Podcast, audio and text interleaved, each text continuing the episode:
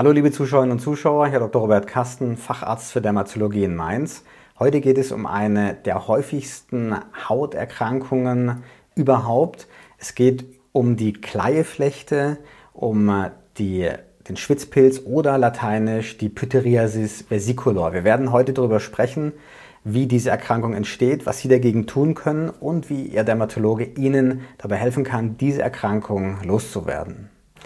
Die Namen dieser Erkrankung, also Kleie, Pilzflechte oder Kleieflechte, Schwitzpilz oder Pityriasis versicolor verraten schon sehr viel über das Aussehen und das Verhalten dieser Erkrankung.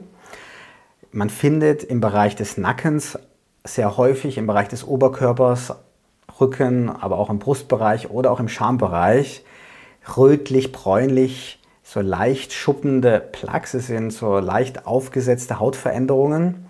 Und wenn man mit einem Fingernagel dann über solche Hautveränderungen drüber streift, dann kann man eine sogenannte kleieartige Schuppung provozieren. Kleie ist ja das, was beim Mahlen von Getreide übrig bleibt, also die Getreidehülle. Und auf Lateinisch heißt das Pythoron.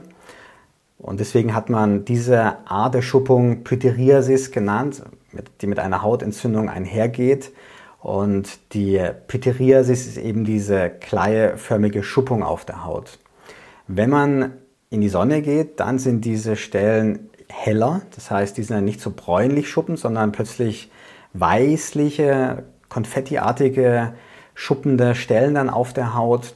Und deswegen äh, nennt man sie dann Versicolor, weil sie die Farbe ändert, eben von bräunlich-rötlich zu weißlich. Schwitzen ist ein Faktor, der diese Entstehung dieser Erkrankung deutlich begünstigt und deswegen hat man auch den Namen Schwitzpilz dafür gefunden.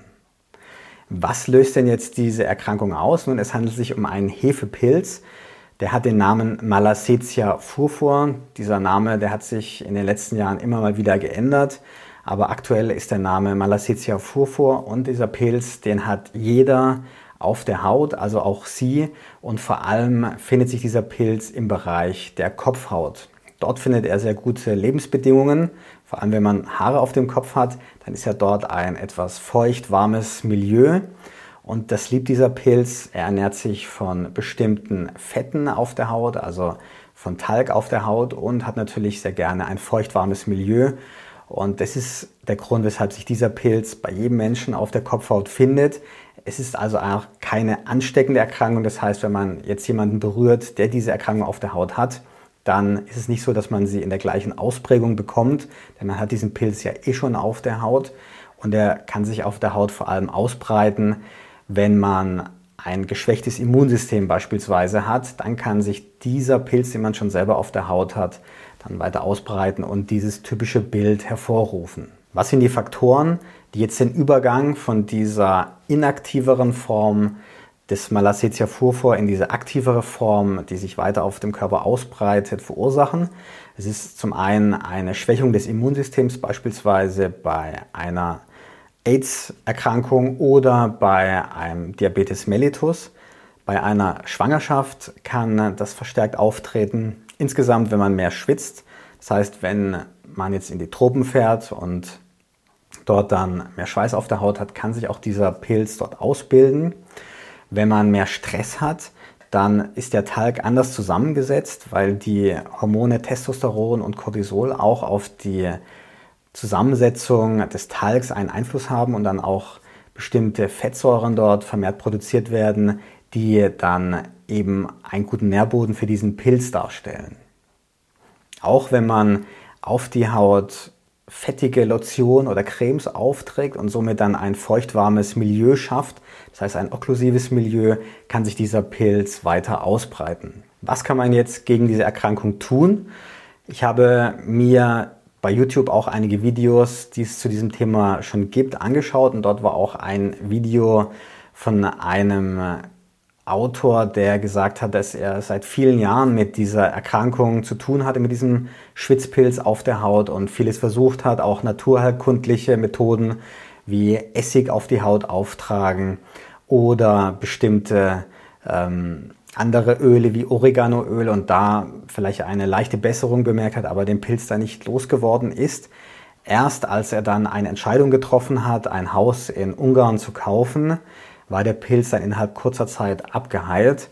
Und man kann aus dieser Darstellung vielleicht lesen, dass da schon ein starker Stressfaktor, ein Druck in ihm war. Und als er diesen Stressfaktor dann beseitigt hat ähm, und das Immunsystem dann auch wieder sich ähm, auf andere Themen besinnen konnte, dann diese Erkrankung losgeworden ist. Vielleicht war er auch vorher in Portugal gewesen die ganze Zeit im warmen Klima und ist dann nach Ungarn umgezogen, wo eben das Klima halt trockener ist. Und diese klimatische Umstellung hat ihm auch geholfen. Das ist aber Spekulation, das weiß ich jetzt nicht.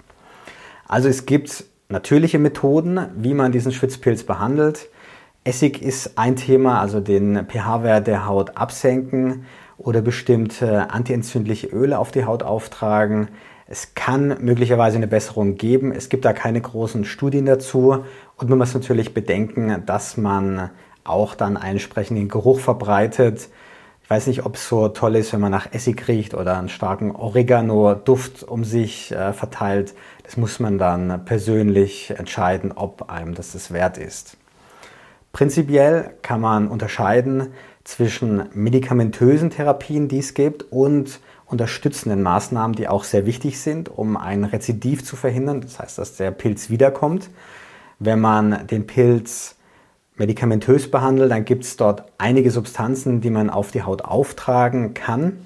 Es gab früher das Zinkpyrithion. Das ist ein Wirkstoff, der gegen diesen Pilz auch wirkt, der aber jetzt seit kurzem nicht mehr erhältlich ist und verboten ist, auch in der EU, EU zur Anwendung, weil dieser Stoff ähm, eine stark giftige Wirkung auf Meeresbewohner wie beispielsweise Fische hat und möglicherweise auch hormonverändernde Wirkung im Menschen ähm, hat. Und möglicherweise war das auch ein, eine Wirkung, weil er die Produktion von Talg dann eben umgewandelt hat in Talg, der eben entweder nicht so stark produziert wurde oder eben dann nicht mehr diese Fettsäuren ähm, bereitgestellt hat. Ist sowieso egal, denn dieser Wirkstoff ist jetzt nicht mehr zugelassen. Das heißt, er kann nicht mehr eingesetzt werden. Dann gibt es Selensulfid. Das ist ein Stoff, der auch antimikrobiell wirkt, auch gegen diesen Hefepilz. Und dann gibt es natürlich einige echte Antipilz-Medikamente, die man auf die Haut auftragen kann. Da gibt es Ketoconazol beispielsweise, aber auch Clotrimazol oder Terbinafin, die man auf die Haut auftragen kann und die den Pilz dann auch dort abtöten.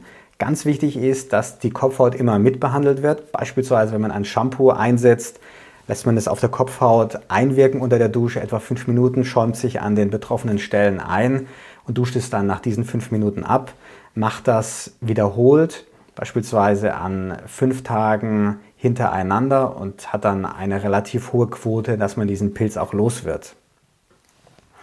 Wichtig ist zu wissen, dass wenn man die Variante des Pilzes hat, bei der man eine gebräunte Haut hat und der Pilz weiß, eine weiße Stellen verursacht hat, dass man dann nicht so, nach so einer Behandlung sofort eine braune Haut hat wieder, sondern man muss dann sich wieder der Sonne aussetzen, dass die Pigmentzellen Pigment bilden, ohne dass sie vom Pilz daran gehindert werden. Das heißt, man muss dann nochmal in die Sonne, damit die Haut dann ebenmäßig aussieht.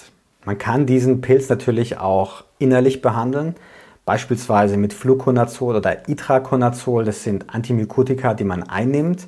Hierbei muss man natürlich abwägen, ob potenzielle Nebenwirkungen im guten Verhältnis zu dem Therapieerfolg stehen. Wenn die Erkrankung sehr stark ausgeprägt ist, dann kann das durchaus eine Option sein. Aus unserer Erfahrung ist es so, dass wir dieses innerliche, diese innerliche Medikation nur sehr, sehr selten aufschreiben.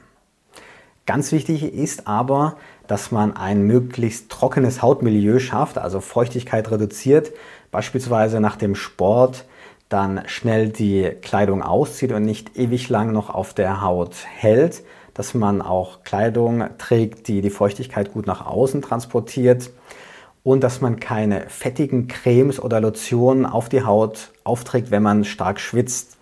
Denn dieses Fett wirkt wie eine Folie, die sich auf der Haut befindet und die Haut dann weiter feucht hält, sodass dieser Pilz dann auch weiter ausbreiten kann.